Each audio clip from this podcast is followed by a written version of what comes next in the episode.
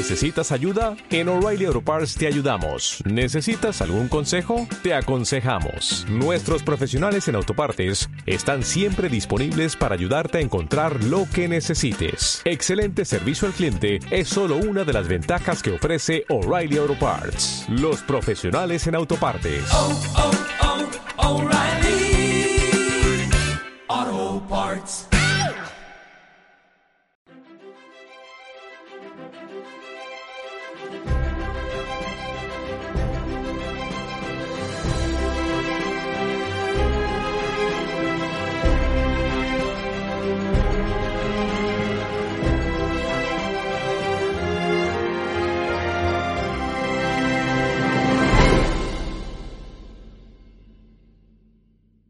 Eh, bienvenidos y bienvenidas eh, a Historia Frigia. Eh, hoy eh, tenemos de invitada a Florencia Peirú, historiadora especialista en republicanismo en el siglo XIX, y la hemos traído para que nos hable un poco pues, de los orígenes del republicanismo en España. Florencia Peirú es doctora europea en Historia Contemporánea por la Universidad Autónoma de Madrid. Su investigación se centra en historia política, cultural, sobre todo respecto a movimientos demócratas, eh, republicanos. Eh, también ha tratado la construcción de la ciudadanía en esta época y además incluye una perspectiva eh, transnacional. Ha publicado numerosos artículos que recomiendo para quien le interese el tema. Algunos de ellos están abiertos en, en red. Y luego también es autora de monografías como El republicanismo popula- popular en España, 1840-43, y Tribunos del Pueblo, Demócratas y Republicanos durante el reinado de Isabel II. Eh, nuestra intención en el Jacobino es dedicar varios capítulos o varias entregas eh, al republicanismo eh, como parte de la historia de España. Y en esta ocasión nos centraremos en este periodo anterior a la, a la- a la Primera República, entre 1808-1930 y 1868-73. Eh, ¿Algo que añadir a esta presentación, Florencia? Nada, muchísimas gracias por, por contar conmigo para, este, para esta emisión y, y nada, encantada de estar aquí con, con todos ustedes. Gracias a ti. Eh, vale, entonces, hay veces que parece que el republicanismo empieza en 1931 con la Segunda República. Eh, ¿Crees que hay que conocer el republicanismo antes que las repúblicas? Indudablemente, mm, yo creo que una de las eh, cuestiones que todavía tenemos pendientes muchos historiadores es entender eh, qué pasó en 1931, es decir, cómo fue posible que de repente, como decía Santos Juliá, toda España se hiciera, pareciera que de repente se hacía republicana, cuando el relato histórico tradicional nos dice que pues que el republicanismo previo es un movimiento eh, burgués, eh, liderado por una serie de, eh, bueno, pues de políticos mm, incapaces de ponerse de acuerdo, débiles, torpes, que no tenía implantación, que no tenía bases sociales. Entonces, claro, ¿qué pasa ahí? ¿Cómo de repente, de repente, pues España se hace republicana de la noche a la mañana? Entonces, bueno, eh, realmente lo que las investigaciones que se están produciendo en, periodos previos, eh, pues siglo XIX, eh, la restauración, por ejemplo, que se está investigando ahora bastante, pues muestran que, no, que el republicanismo, es un movimiento, eh, una cultura política plural que comienza mucho antes y que co consigue una implantación, una implantación cada vez más fuerte en España. Tiene un mensaje que cala. Eh, bueno, pues las razones de, del fracaso en la Primera República, pues hay que buscarlas. Pero, eh, bueno, pues el republicanismo tiene, tiene, tiene una importancia y explica mucho de lo, de lo que ocurrió después. Ahora, no tenemos que estudiar el republicanismo pensando en el resultado final, que eso es una cosa que se ha hecho mucho también, ¿no? Eh, eh, analizar el republicanismo pensando en todos los fracasos eh, que experimentó posteriormente, tanto en la Primera República como en la Segunda. No, hay que estudiar el republicanismo pues viendo cómo pues, se fue, fue evolucionando, desarrollándose poco a poco, las vicisitudes por las que va atravesando y por qué se dieron los resultados, digamos, que, se dieron finalmente. Eh, ¿De dónde viene el republicanismo en España? Bueno, el republicanismo, eh, por lo que yo, vamos, yo, yo he centrado bastante de mi investigación en esta cuestión. Eh, el republicanismo, pues, deriva del primer liberalismo español. Eh, inicialmente, los trabajos tradicionales que muchos historiadores siguen repitiendo de alguna manera, pues eh, insisten mucho en, ver el republicanismo como resultado de la llegada a España de una serie de ideas o de doctrinas eh, francesas, por ejemplo, extranjeras, eh, ideas de fuera sobre la República.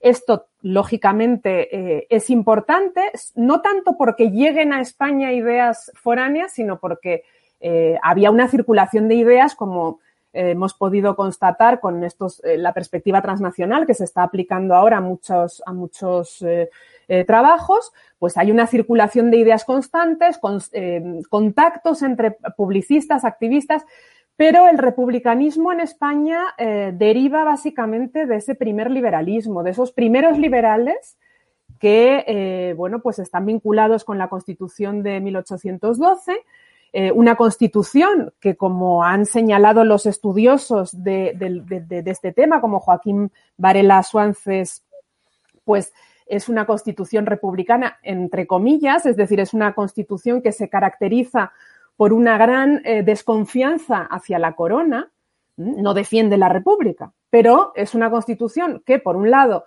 pues eh, se caracteriza por esa desconfianza y además es una constitución que, o el modelo doceañista, es un modelo que permite la, participación política, el sufragio, de eh, amplios varones, o sea, un, número muy amplio de varones españoles. Es un sufragio prácticamente universal. Eh, se, requiere la vecindad, básicamente, ¿no? Entonces, bueno, pues tiene ahí unos componentes que van a ser abandonados. Esto lo ha estudiado este, este bueno, pues eh, eh, profesor que, acabo de mencionar, Joaquín Varela Suances. Esos principios doceañistas van a ser abandonados por el liberalismo mayoritario en los años 20, 30, pero queda un grupo un grupo de estos de liberales que se van a llamar radicales que siguen vinculados con ese modelo, siguen vinculados con un modelo de desconfianza hacia la corona, de primacía del poder legislativo, que sea el poder legislativo el que tenga la voz cantante en el régimen político, que siguen vinculados con un eh, sistema muy participativo, con un sufragio muy amplio. Estos sectores van a ir derivando hacia la República cuando constaten que es imposible por el apoyo que la corona eh, va a prestar a los sectores más conservadores del liberalismo, es imposible implantar un régimen de ese tipo en España más que prescindiendo de la corona. No sé si me he explicado. Sí, eso es lo que hablaban ellos cuando de resolver la contradicción entre el rey y la soberanía nacional, ¿no? ¿O cómo es eso? Claro, sí, sí, lo que básicamente lo que, lo que se, en un primer momento hay sectores que consideran, muchos de estos liberales em, se exilian en Inglaterra. Y hay algunos de estos, eh, de los futuros republicanos, como por ejemplo José María Orense, que es una figura muy interesante, que inicialmente sí que eh, defiende un modelo británico, es decir, defiende una monarquía como poder moderador. Eh, lo que pasa es que, claro, cada vez va a haber más sectores que señalen la incompatibilidad. Es decir, la monarquía, la corona es incompatible con la democracia, con una soberanía nacional real. Es incompatible. Un poder hereditario es incompatible con la soberanía nacional. De todas formas, esos debates se producen a lo largo de todo el periodo. Eh, el republicanismo, yo prefiero hablar de demorrepublicanismo porque es un magma muy plural, con controversias, eh, con divergencias y, bueno, pues incluso durante el sexenio hay sectores, bueno, los cimbrios, hay sectores demócratas que transigen con la monarquía, que consideran que se puede eh, establecer una democracia eh, con una monarquía, aunque bueno, el grueso de, los, de, los previamente miembros del Partido Democrático sí que se van a convertir, digamos, en republicanos, debido precisamente a esa imposibilidad de conciliar eh, democracia o soberanía, soberanía nacional con eh, monarquía. Pero esto no estaba dado desde el principio, es decir, inicialmente hay sectores que piensan que sí, que sí que se puede. Lo que pasa es que, claro, teniendo en cuenta que el modelo que se defiende en todo momento es el del doceñismo, es decir, es el de un modelo de desconfianza de la corona, es un modelo en el cual el legislativo tiene primacía. ¿Qué significa esto? Que en caso necesario se puede destituir, es decir, la monarquía es un poder constituido. Entonces, digamos que el paso de esa visión de la monarquía como poder constituido hacia una república no es tan, eh, digamos, mm, difícil de dar. Es un tránsito, digamos, eh, posible, ¿no? Posible y que se puede, que se puede transitar, ¿no? Por, perdón por la redundancia, pero que bueno, que lo que yo defiendo es eso, que los grupos había divergencias, pero que el modelo que se defendía de una monarquía democrática y el de una república no era tan distinto en el fondo, porque el de la monarquía era una monarquía republicana en ese sentido, es decir, una monarquía democrática como la que, bueno, pues de, con un monarca elegido por el pueblo. Entonces, hay una relación bastante estrecha con una especie de liberalismo democrático, por lo que te entiendo, y empezaría a decantar eh, ¿en qué momento empezaría a adquirir, eh, en qué momento empezarían a desmarcarse del resto y identificarse de forma separada? Bueno, sobre todo hay un punto de inflexión que es el bienio progresista, es decir, de 1854 a 56 eh, hay un pronunciamiento, como, sabemos, progresista que da lugar a una, a un periodo de, de, de, de, una, bueno, en ese, digamos, gran periodo moderado que es eh, el lapso que se extiende de 1840 al 68, pues son dos años de gobierno progresista donde eh, pues hay una mayor libertad eh, y se trata de liberalizar el, régimen. El fracaso de esa experiencia va a ir determinando una cada vez mayor decantación de los demócratas hacia el republicanismo. Es decir, se va constatando cada vez con más fuerza que eh, la monarquía es, con la monarquía es imposible establecer un régimen de libertad. Entonces, yo creo que en los años 50, claro, el, problema es que no podemos eh, identificar muy claramente ese proceso porque no había libertad, una libertad de prensa muy grande, que se diga. Es decir, de hecho, desde el 56 hasta el 58 hay bastante represión. Entonces, no podemos eh, buscar los, signos de, esa republicanización en escritos, en textos periodísticos, lo que sí vemos es que, bueno, pues que a, la altura del 58 la mayoría ya el Partido Democrático se, se, declara ya republicano, cada vez hay más manifestaciones de republicanismo y en el 68 se convierte directamente en Partido Republicano Federal. Entonces, yo creo que hay un punto de inflexión eh, que es el bienio, eh, que al fracasar un proyecto de liberalizar el régimen con una monarquía, pues va decantando cada vez más eh, a más sectores eh, que estaban pues en esa duda, que transigían con la monarquía, que pensaban que podía ser, pues va decantando cada vez más hacia la república como forma de gobierno. Sí, pero aún así yo creo que es sorprendente que antes incluso del bienio hay, por ejemplo, periódicos republicanos mm. o incluso socialistas que no es una realidad muy conocida y que, sin embargo, tuvo algo de relevancia y, de hecho, se pone de manifiesto en el bienio eh, progresista. Eh, respecto a estos, eh, tienen un papel, por ejemplo, eh, los republicanos eh, ligado a las primeras asoci asociaciones del trabajo o las cooperativas o en relación al socialismo. Bueno, eh, los eh, efectivamente eh, las primeras manifestaciones de republicanismo son eh, en el año 1840. Ya un poquito antes puede haber alguna alguna manifestación incipiente, pero básicamente eclosiona con varios periódicos en el, en el 40. Del 40 al 43 eh, hay periódicos republicanos Y eh, bueno, ese es un contexto, el de los años 30 y 40, en el cual la cuestión social estaba encima de la mesa. Con esto me refiero que no solo los republicanos, los liberales en general estaban preocupados por la cuestión social. En, los ateneos, en las sociedades eh, de, discusión, pues se hablaba de estos temas. Eh, la económica matritense, por ejemplo, en la sociedad económica matritense, pues se, se convocan premios para extinguir el pauperismo. Entonces, bueno, hay una sensibilidad y los republicanos en ese contexto, pues sí defienden en general una serie de medidas de reforma social.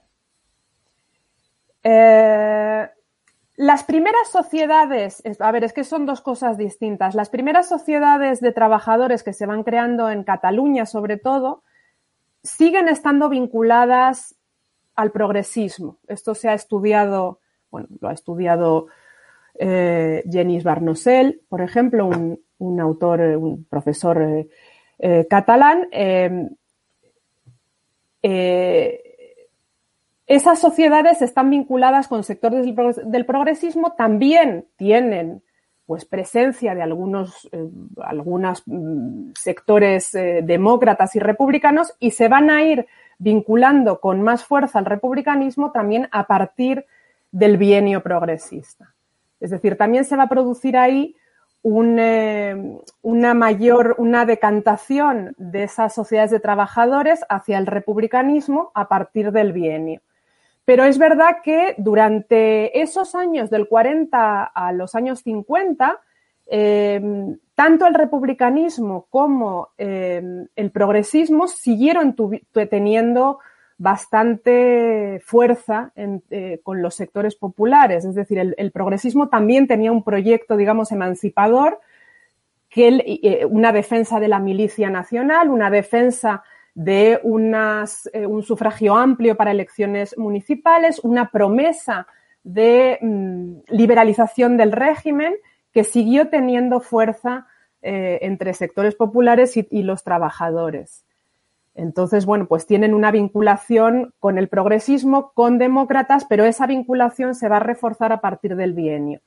Y por otro lado, lo que estaba diciendo antes, que creo que esto estoy siendo un poquito confusa, los sectores demócratas y republicanos eh, defienden inicialmente medidas de reforma social, defienden asociaciones, cooperativas, eh, toman elementos de distintos, ahí sí que es verdad que se ve pues influencias diversas, toman elementos de distintos publicistas, de Fourier, de Proudhon, de Cabet, pueden coger elementos que les interese con el fin de garantizar la autonomía intelectual y material de los sectores de los, de los trabajadores.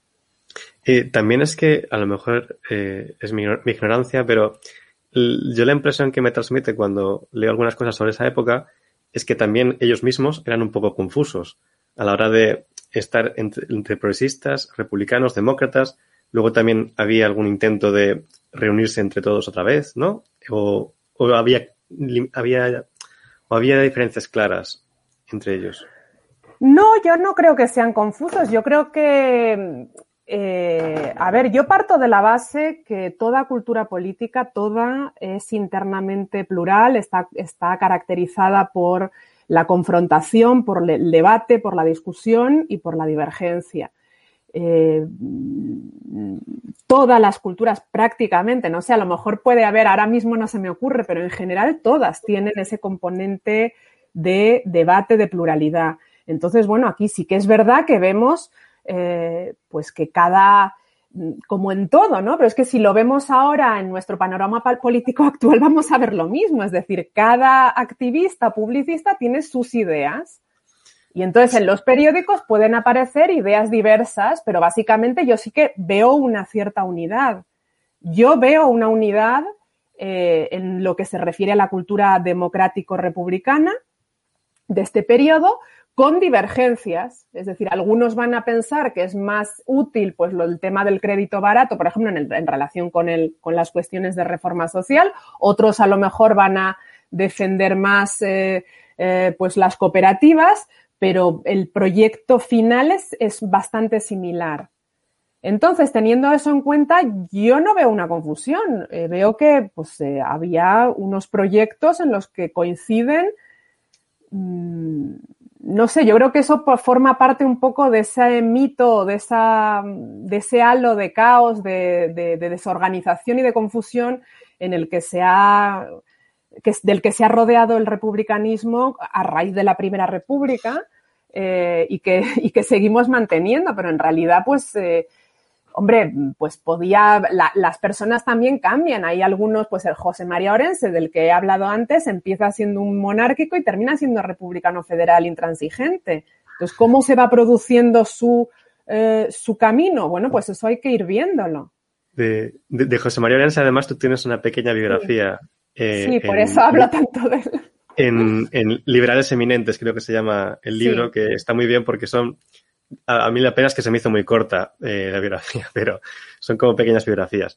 Pero, eh, claro, pero es, es, que además de lo que comentas, esto contrasta un poco con la imagen que muchas veces tenemos del pasado de la historia de España, sobre todo anterior a la Segunda República, incluso al siglo XIX, que vendría siendo un pasado que nos invita a pensar mucho en una dualidad, ¿no? En que hay como dos Españas o algo así. Eh, y entonces, cuando uno profundiza un poco en el siglo XIX, ve que hay un siglo mucho más plural y que mm. se parece mucho más a la actualidad, tal vez porque sí que hubo más revolución liberal de lo que muchas veces se suele pensar.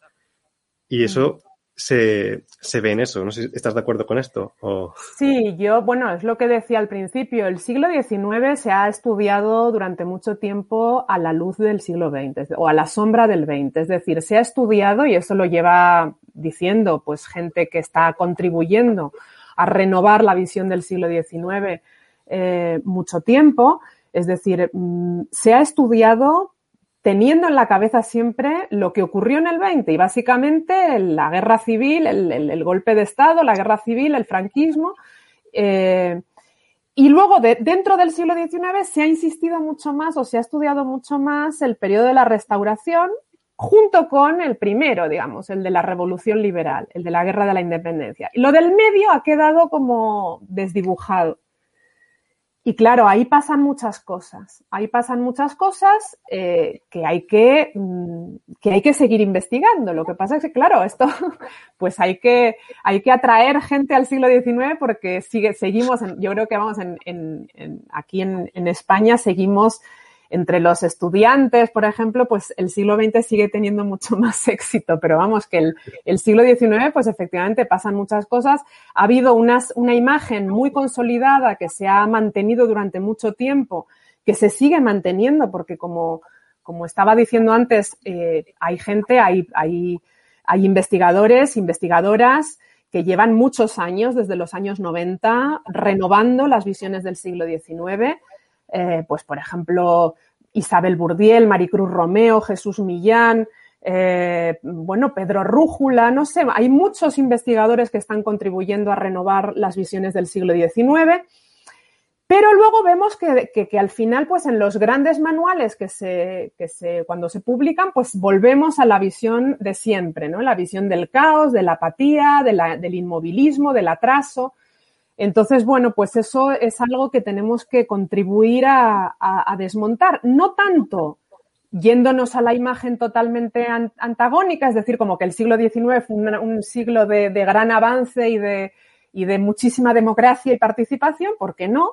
Pero normalizando y poniéndolo en su contexto, es decir, en, en, el contexto europeo, pues España tampoco, pues ahí podemos ir viendo en qué sentido, pues hay algunos áreas en los que puede haber un, estar los niveles eh, similares, eh, donde se puede haber eh, algo más de retraso, pues, eh, pues sí se puede decir eso, en, en, cuáles no, pero tratar de normalizar el itinerario y la trayectoria y, la situación española en el siglo XIX.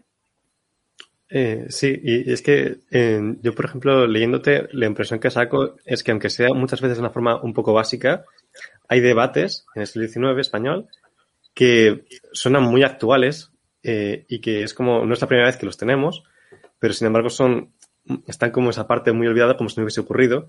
Estoy pensando, por ejemplo, en, en la idea que manejaban de democracia. Eh, ¿Qué idea manejaban de democracia, por ejemplo, los republicanos de 1850, 1860? A ver, en los debates en torno a la democracia hay dos eh, puntos clave que son, por un lado, el debate en torno a democracia directa y democracia representativa y, por otro lado, el debate en torno a intervención del Estado o no intervención del Estado en los, en los asuntos socioeconómicos para garantizar una verdadera libertad y autonomía de los ciudadanos. Esos debates se han producido desde los inicios de lo que se llama la democracia moderna. Se ha hablado de esos temas. En, España ocurrió lo mismo. En España inicialmente es verdad que los primeros eh, republicanos y demócratas defienden un concepto de democracia muy participativo que incluye elementos de democracia directa. Incluye, lógicamente, no puede ser como lo que ocurría en una ciudad-estado griega, pero incluye pues propuestas para mm, aprobar todas las leyes que se, que se mm, presenten en el Congreso. Claro, cómo lo iban a hacer, no sé, no queda muy claro, pero pues un concepto de, de, los diputados o, de la representación como una delegación. ¿eh? Los diputados tienen un poder delegado que se puede revocar esto se daba también en Francia. Los republicanos franceses en los años 50 también, muchos de ellos defendían esas formas de democracia directa, porque se pensaba, y esto ya lo había hablado Rousseau, que eh, la representación, tal y como ocurría en, en el Reino Unido, por ejemplo, en el sistema británico, era una falacia, porque se le da un mandato a un representante que luego se tira unos años haciendo lo que le da la gana y pues los electores no pueden hacer nada al respecto. Entonces, bueno, pues eh, la idea del mandato imperativo, la idea de la, de la aprobación de las leyes están ahí encima de la mesa. Además, se defiende un concepto de democracia muy participativo, ya he dicho, y vigilante. Esto viene también del primer liberalismo. En, la época en la que se está debatiendo la, Constitución de Cádiz y después en el trienio liberal, eh, bueno, pues los liberales están amenazados por, la reacción constantemente, por una reacción absolutista. Entonces, todos los ciudadanos tienen la obligación de estar vigilando eh, que no pase nada. Y de, ahí se incluye ese proyecto de milicia nacional, una milicia armada en la cual todos los ciudadanos puedan defender la libertad en caso necesario. Entonces, esto se hereda de ahí la idea de una ciudadanía muy vigilante, una democracia de ciudadanos que estén siempre alerta.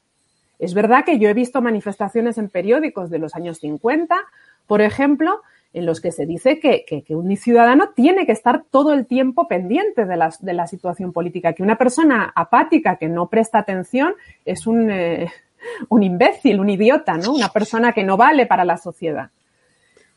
Entonces, bueno, pues es una ciudadanía, como digo, tiene elementos de democracia directa, muy vigilante y eh, vinculado con esta cuestión de la representación, pues es una ciudadanía que a veces ejerce su derecho a la participación por cauces que no son institucionales.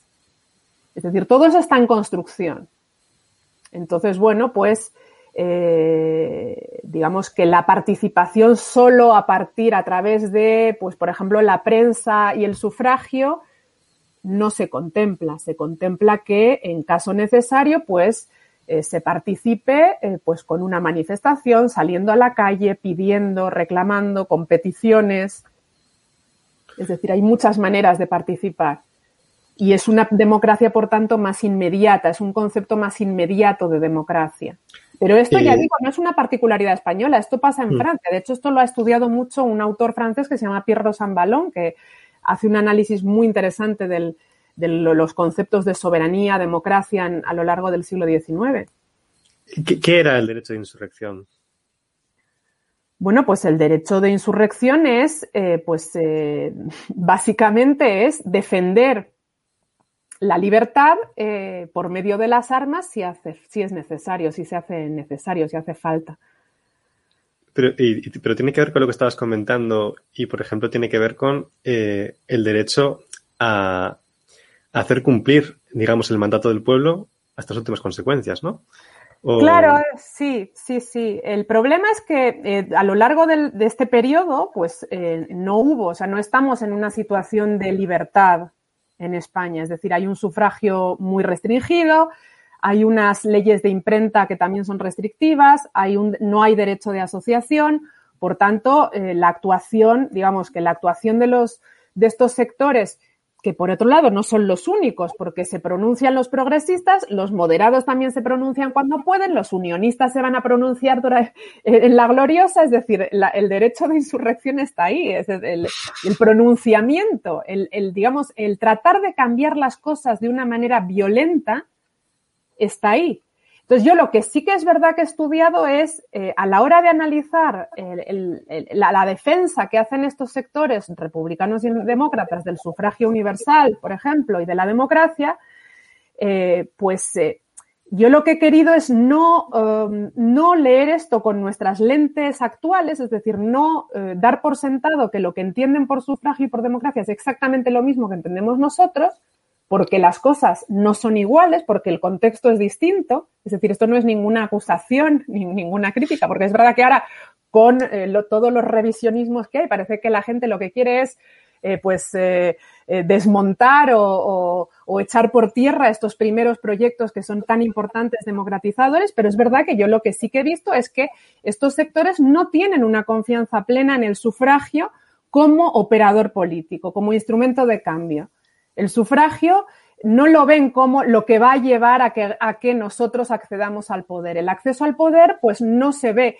Esto está motivado, por un lado, por las circunstancias que ya he dicho, no son de, libertad, son unas circunstancias de bastante restrictivas, pero también es verdad que en su, eh, digamos, en su manera de ver el mundo, en su cosmovisión, hay cierto antipluralismo en el sentido de que no se entiende es decir, que al, al, al, adversario político hay que derrocarlo. Que digamos que la conciliación es difícil. Ahora bien, esto no es tampoco una peculiaridad de los republicanos. Esa visión, digamos, antipluralista la comparten mmm, los grupos políticos en general prácticamente, vamos, hasta la, hasta la Segunda República. Y ya lo, lo o sea, lo, las, eh, están ahí, vamos, lo, los datos para corroborarlo. Es decir, que esta idea que tenemos ahora, o sea, la, la idea de democracia moderna, plural, eh, de respeto a las decisiones de las mayorías, bueno, pues todo eso es algo que se va construyendo poco a poco a partir de una serie de experiencias. No nace así la democracia, la democracia pasa por distintas fases. Entonces, bueno, es verdad que estos sectores eh, entienden en un momento dado, sí que defienden en general que, eh, bueno, pues que el acceso al poder conlleva la, eh, la, caída del oponente político. Esto va a cambiar a partir de la, de la, del sexenio y la Primera República. Es verdad que esa experiencia, que es muy conflictiva, muy difícil, pues hace que un sector del republicanismo eh, empiece a, eh, digamos, a evolucionar mm, hacia unas posturas un poco distintas, de más respeto al pluralismo, a los distintos partidos, eh, yo he visto definiciones previas de partido como un ejército en lucha. Un partido es un ejército en lucha. Bueno, pues eso poco a poco se va, pues hay sectores que empiezan a valorar más pues unas vías legales de acceso al poder, la, la, digamos, legitimidad que tienen todas las opciones políticas. Bueno, pues en cualquier caso, yo creo que a día de hoy hay sectores que siguen sin respetar la pluralidad, ¿no? O sea que también es eh, difícil aceptar la decisión de la mayoría. Eso también es un problema de la democracia que se ha debatido. Tiene un individuo, si estamos defendiendo los derechos individuales, ¿cómo aceptar la decisión de la mayoría que te perjudica? ¿Cómo hacemos con eso? ¿Qué hacemos con eso? Bueno, son puntos que, bueno, pues que la democracia está siempre en construcción y siempre en debate Siempre. Nunca se acaba el debate en torno a la democracia. Eh, hay un punto que antes eh, creo que quedó a medias, que empezaste a comentarlo, que es el tema de que les dividía eh, la intervención en, en, lo que es la, la economía. Sí. En lo que es los, el... Y entonces, eh, coméntame este punto, porque creo que quedó un poco a medias. Y si, por ejemplo, entendían muchos eh, la libertad como independencia material, de forma que la democracia significaba en dar medios de existencia para todas las personas. ¿Esto es sí. una idea de entonces o cómo va eso? Efectivamente, sí, esto también es una idea mmm, que no es propia tampoco de los republicanos españoles, es decir, es una idea que está ahí, es, que, que, bueno, pues es que eh, si, si estamos defendiendo la ciudadanía, estamos defendiendo la libertad, la ciudadanía es imposible si hay gente que se muere de hambre y que depende, por tanto, su subsistencia de otra persona. Y la ciudadanía también es imposible con una persona ignorante que no tiene criterio y que puede ser manipulable. Por tanto, desde sus orígenes, los demócratas que están defendiendo el sufragio universal, y son ellos los que más reflexionan sobre esta cuestión, claro, porque están defendiendo la participación de todos, de todos los varones españoles. Entonces, eh, la solución a, este, a estos problemas pasa por ciertas medidas de reforma. Ya he dicho que en los años 40, 50, sobre todo 40, hay una cierta, un cierto acuerdo en, torno a esas medidas de reforma, en la necesidad de, establecer escuelas, academias de instrucción, para que todos los, los sectores populares, los trabajadores, tengan una ilustración, tengan una independencia intelectual que les permita ejercer sus derechos de ciudadanía y en una serie de medidas de reforma social para eh, conseguir esa independencia también material, que pueden ser, pues, la construcción de obras públicas, que es lo que se pone en práctica, por ejemplo, en el 48 en Francia, eh, las cooperativas, el crédito, como he dicho antes, eh, un crédito muy barato, eh, pues una mm, forma democrática de desamortización. Estos sectores critican mucho la manera en que se ha llevado a cabo la desamortización y ellos defienden un reparto de tierras, de pequeños lotes de tierras para todos los, ciudadanos. Entonces, bueno, pues coinciden en, torno a esas medidas de reforma con, ese objetivo final de una ciudadanía completa, ¿no? A partir del 48, claro, lo que ocurre en Francia es importante en este sentido, porque ahí, claro, todo el, sistema de obras públicas que se pone en marcha, los talleres nacionales, eh, fue, fueron un fracaso finalmente. Y hay sectores de los republicanos españoles, también esto lo, lo dice Mazzini, el propio Mazzini, hay mucho contacto, ya he dicho, circula mucho la información eh, pues van a echar la culpa del fracaso de la Segunda República a esos sectores socialistas.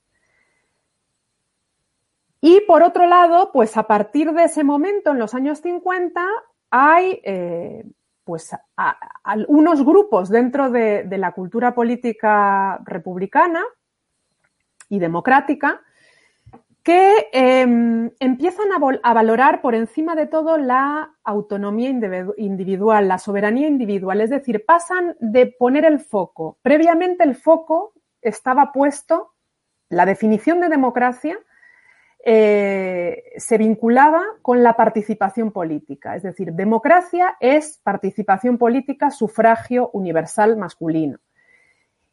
Hay una serie de sectores, como digo, que empieza a poner el foco en la autonomía individual, es decir, la participación sí, pero lo más importante es la garantía de unos derechos individuales y legislables. Esto es lo que define la democracia, que el individuo sea dueño de sí mismo, que haya una serie de derechos que nadie pueda tocar. Esto es una influencia mm, del modelo norteamericano, es decir, de poner el énfasis en un Bill of Rights ¿eh? que prohíba y bueno, estos, estos debates se van a dar mucho luego durante el sexenio. Esto lo va, los debates sobre, en torno a la Constitución del 69 eh, versan mucho sobre esta cuestión, es decir, los sectores radicales, los, los sectores progresistas que habían asumido algunos principios democráticos, sí van a defender que se pueda legislar sobre esos principios en caso necesario. Y los republicanos van a negar que se pueda, van a rechazar que se pueda legislar sobre esos principios. En cualquier caso, en los años 50 hay un grupo importante que empieza a poner el foco en esa soberanía individual, en esos derechos individuales y en un Estado muy reducido. Es decir, eh, son muy liberales en el fondo. Entonces, claro, van a rechazar el socialismo porque vinculan el socialismo con la intervención, como una especie de dictadura del Estado que puede hacer y deshacer y violentar a los individuos eh, a su voluntad.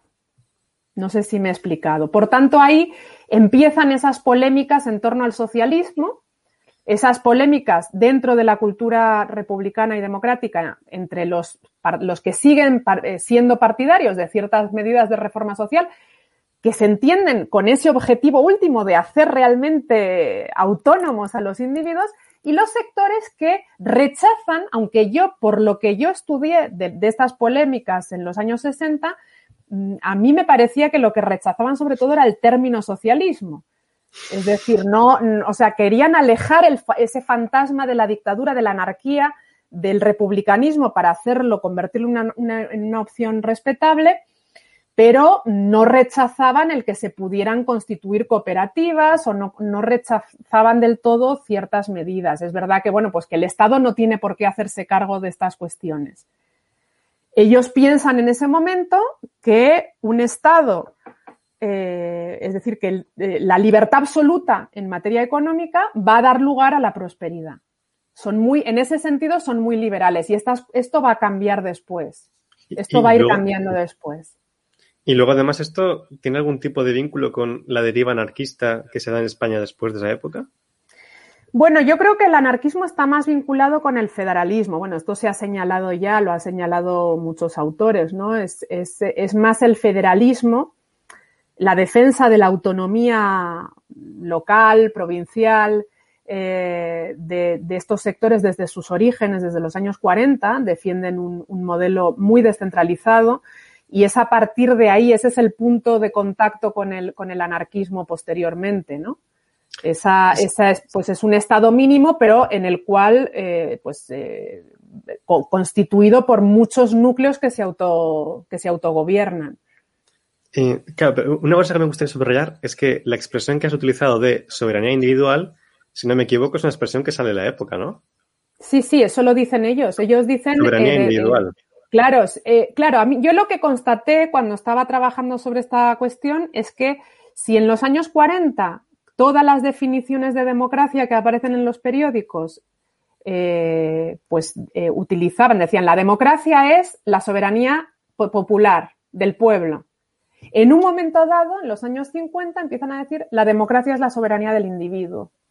Eso es lo que decía antes, que se pasa de poner el foco en esa participación porque en última instancia la participación es lo que va a producir la libertad y la autonomía de las personas. Es decir, tú al participar y al elegir te conviertes en autónomo. Si no participas, deciden otros por ti. Eso es, eh, bueno, pues eh, pasa ahora, ¿no? La gente que no vota, que se abstiene de todo, pues les están, eh, están decidiendo todo por ellos, aunque tu opción no gane, ¿no? Entonces, bueno, pues la participación es una manera de conseguir esa autonomía, que es un gobierno de sí mismo, autónomos. Ahora, a partir de, ese, de los años 50, ya digo que hay sectores que empiezan a poner mucho el foco en la soberanía, en el hecho de que los individuos tienen una serie de derechos ilegislables que son intocables. Y a partir de ahí tenemos la soberanía individual, que se, bueno, pues individuos que se mm, acuerdan vivir en común en una localidad y tenemos entonces la soberanía local que va a tener sus derechos, que va a delegar a una instancia superior. Y bueno, ahí tenemos toda la teoría del, pacto de, de, Pi Margal, del federal, de la federación desde abajo, eh, que se basa en esta idea de la soberanía individual, ¿no? En que cada uno, cada entidad va delegando soberanía a la instancia superior y es la manera de evitar que se pueda legislar y que se pueda mermar esos derechos. Que, una instancia, una, una asamblea pueda legislar sobre. Y ese, bueno, claro, es una de las principales eh, caballos de batalla con el progresismo. El progresismo es muy, sigue muy, muy vinculado con la soberanía nacional. Es la asamblea decide.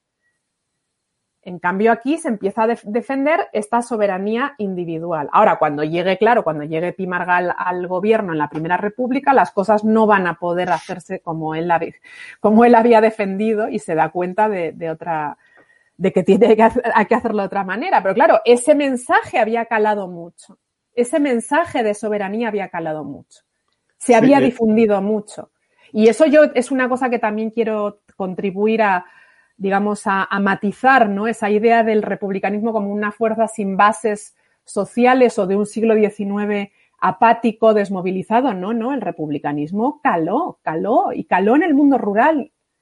Caló en el mundo rural. No podemos, claro, con los datos que tenemos, con la dificultad de, de la investigación, no podemos cuantificar de una manera muy clara, pero tuvo importancia. Y eso se ve en el sexenio, que de repente pues ganan las elecciones municipales en 20 municipios de 49, la mitad son republicanos. Entonces, bueno, pues tiene, eh, a, a, el mensaje ha llegado y es movilizador. Claro, por eso digo, ¿cómo llegamos después a, la, a 1931?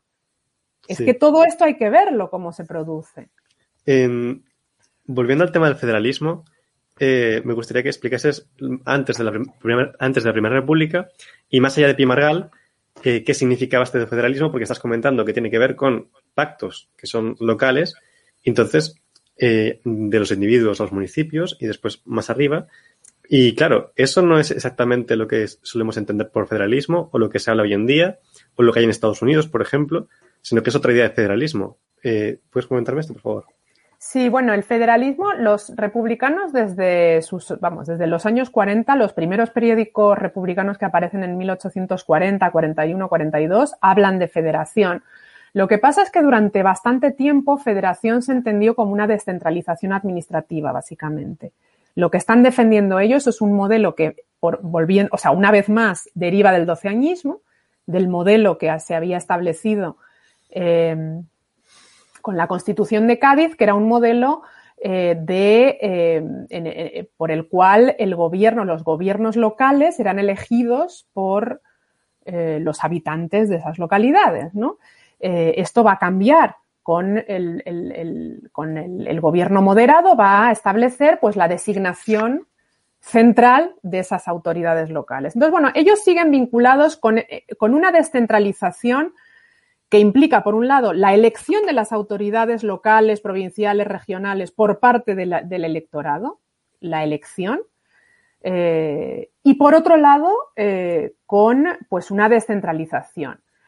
Eh, una descentralización que es muy importante. Es muy importante porque los municipios, en ese momento en que se está construyendo el Estado liberal, tenían bastante, eh, bastantes competencias. Los municipios en el siglo XIX, en todo este periodo, tienen muchísimas competencias eh, en relación con el agua, los abonos, eh, eh los usos comunes, eh, el reparto de tierras que a veces se hacen de manera informal. Es decir, los municipios eh, controlaban bastantes eh, cosas, ¿no? A pesar de que se está construyendo un Estado centralizado, mantuvieron amplias competencias. Y el mensaje que se está dando, eh, que los republicanos están dando, es que ese, esos municipios sean elegidos, que esos gobiernos municipales sean elegidos por los habitantes de las provincias y que tengan amplias competencias en materia económico y administra eh, económicas, en, cuestiones económicas y administrativas. Eso es lo que ellos están defendiendo.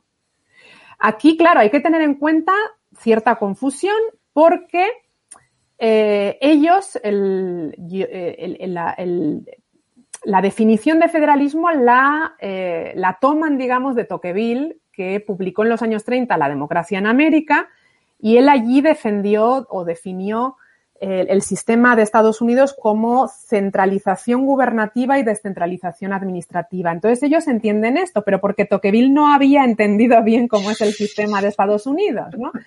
Cómo funcionaba realmente. Entonces ellos toman esa idea de la descentralización administrativa hasta los años 50, a medida que va avanzando los años 50, cuando se van a empezar algunos sectores a atribuir ya competencias también políticas a las entidades locales. Entonces, sí. bueno, se entiende desde en, primer, en, en, un primer momento es más bien una descentralización administrativa y económica, se le van a dar competencias políticas en el sexenio. La mayoría, lo, lo, los federales van a defender esas competencias políticas, pero claro, siempre con una, ahí ya sí que va a haber una divergencia fuerte entre los que son partidarios de construir la federación de abajo arriba y los que son partidarios de construirla de arriba abajo, es decir, que sea una asamblea constituyente la que defina, como se intentó hacer durante la Primera República, cómo se va a realizar el reparto de competencias. Unos sectores, los que siguen a Pimargal, defienden que sea de abajo arriba mediante pactos y otros piensan que es mejor hacerlo de arriba abajo. Pero claro, el sistema no es ni en ninguno de los casos, por lo que yo he podido estudiar, es eh, similar a lo que existía en Estados Unidos.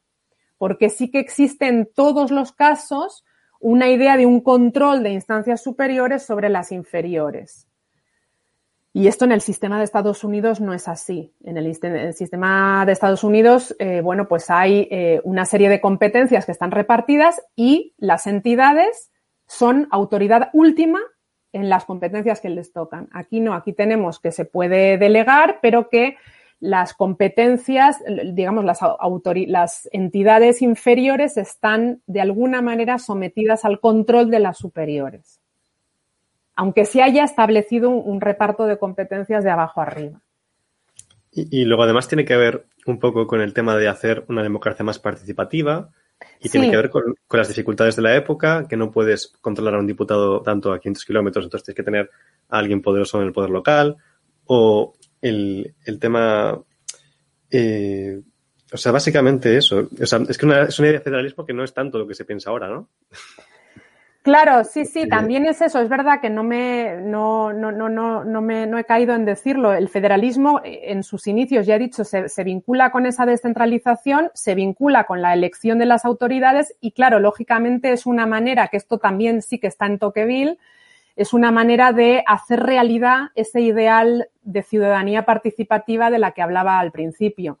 Eh, eh, esos debates en torno a democracia directa y democracia representativa, eh, en los cuales hay, hay, algunos sectores que dicen, no, la democracia directa es imposible porque hace falta una ciudad-estado. Bueno, pues el federalismo es una manera de decir, vale, mm, pues reducimos el ámbito de, de competencias y en esos ámbitos más locales, más reducidos, los ciudadanos pueden participar y manifestar su opinión de una manera mucho más inmediata ¿eh? y vigilar, eh, vigilar la libertad, y es lo que decías tú antes, ¿no? Si hubiera algún golpe de fuerza, algún intento de golpe de Estado en el gobierno central, se podrían establecer focos de resistencia que le hicieran frente.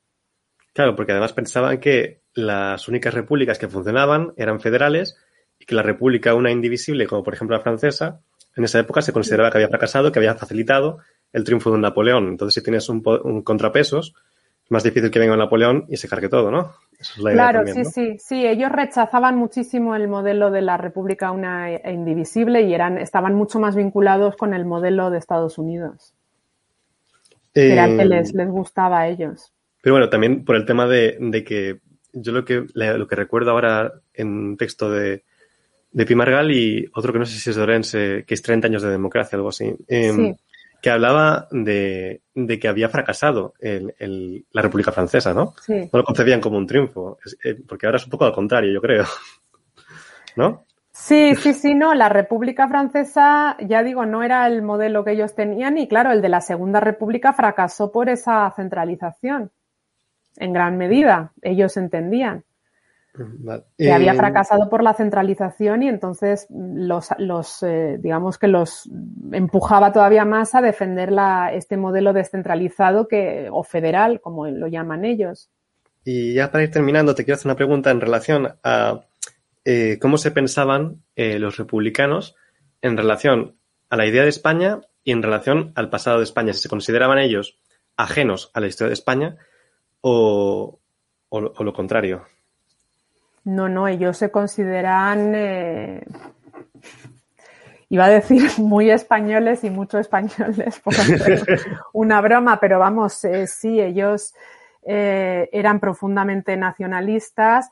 Lo que pasa es que, claro, el pasado de España estaba en disputa. la historia es un campo de batalla, entonces ellos, bueno, son, se consideran como los verdaderos representantes de la nación española ellos entienden que la nación española esencialmente es una nación libre, es una nación, el pueblo español es democrático y, entonces, bueno, pues ese, pueblo democrático eh, se ha visto mm, invadido, se ha visto su desarrollo, se ha visto obstaculizado por, eh, enemigos extranjeros en muchos casos, como las dinastías de Borbón, de los Austrias, que eh, en el caso de los Austrias reprimen el instinto liberal del pueblo español, por ejemplo, con las comunidades. Entonces, ellos son herederos de algunos momentos de la historia de España.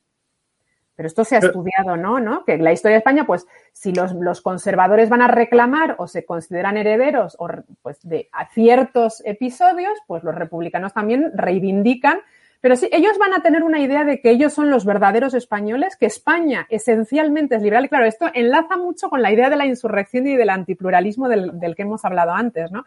Si España, si la esencia del, de España y de los españoles es la libertad y la democracia, porque España es esencialmente democrática, alguien que no defienda la democracia es un enemigo, es algo que está impidiendo la supervivencia de la nación, por lo cual hay que eliminarlo.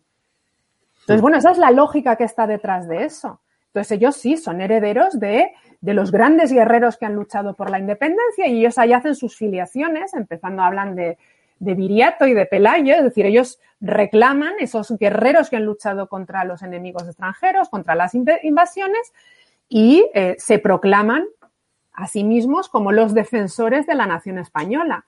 Una nación que si quiere tener un éxito en el concierto internacional, tiene que ser democrática. La monarquía no nos va a llevar a tener una posición buena en ese concierto, internacional.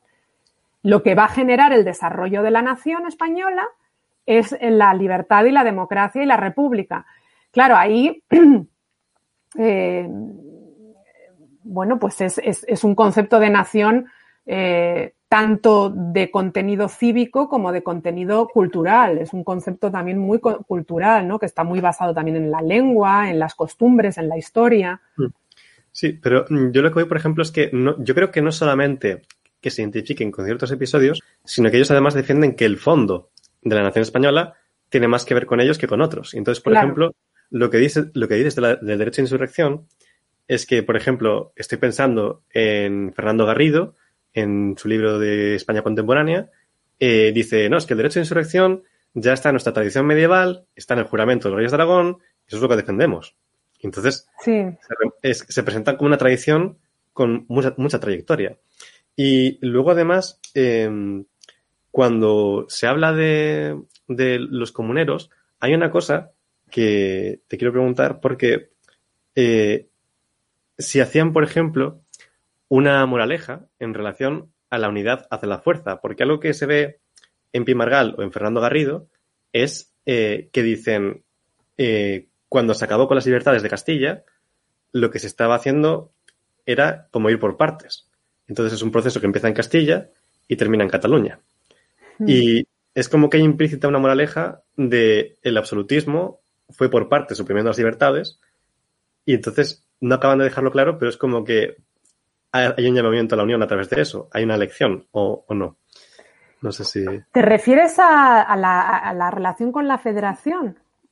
También, claro. Sí. O sea, porque es que te, yo tengo la impresión de que eh, muchas veces cuando se habla de 1714, eh, con el tema de Cataluña, eh, se hace un poco como al, al, al, revés de cómo lo pensaban ellos. Porque, la, por ejemplo, Pimargal, dice en, en 1714 el absolutismo acaba con la última libertad de España. Y antes habían ido por partes, y ahora es como que es España contra Cataluña, y antes era el absolutismo contra una parte de, ¿sabes? Sí.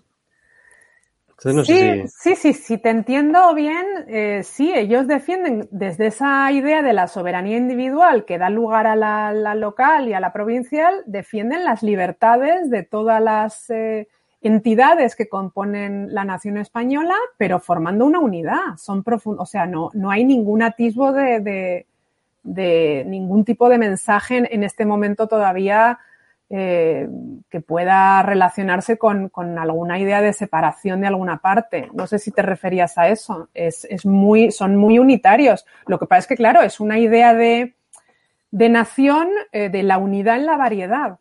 Es la, la mm. unidad en la variedad. Ese es el, mensaje que se defiende. Y que, claro, pues frente a esa idea de poderes absolutistas que van mermando o, eliminando las libertades, aquí se defiende que las distintas organismos que componen la nación o, o, entidades que componen la nación conserven sus libertades y se unan como por efecto de su voluntad, entendiendo que van a tener esa voluntad. No se entiende, no se concibe que no vaya a haber esa voluntad. No se concibe eso. No se concibe. Entonces ahora cuando se, se se critica o se dice que el pactismo era da lugar a la desmembración, no se da lugar a ninguna desmembración. En ese momento no se concibe que se pueda no querer formar parte. En ese momento no, no, era lo que, lo que se quería era yo formo parte de, de esta, de esta unidad, pero manteniendo mis derechos y mi autogobierno y mis libertades pero no se concibe bajo ni, vamos, no, no se concibe que, que pueda no querer formar parte de esa.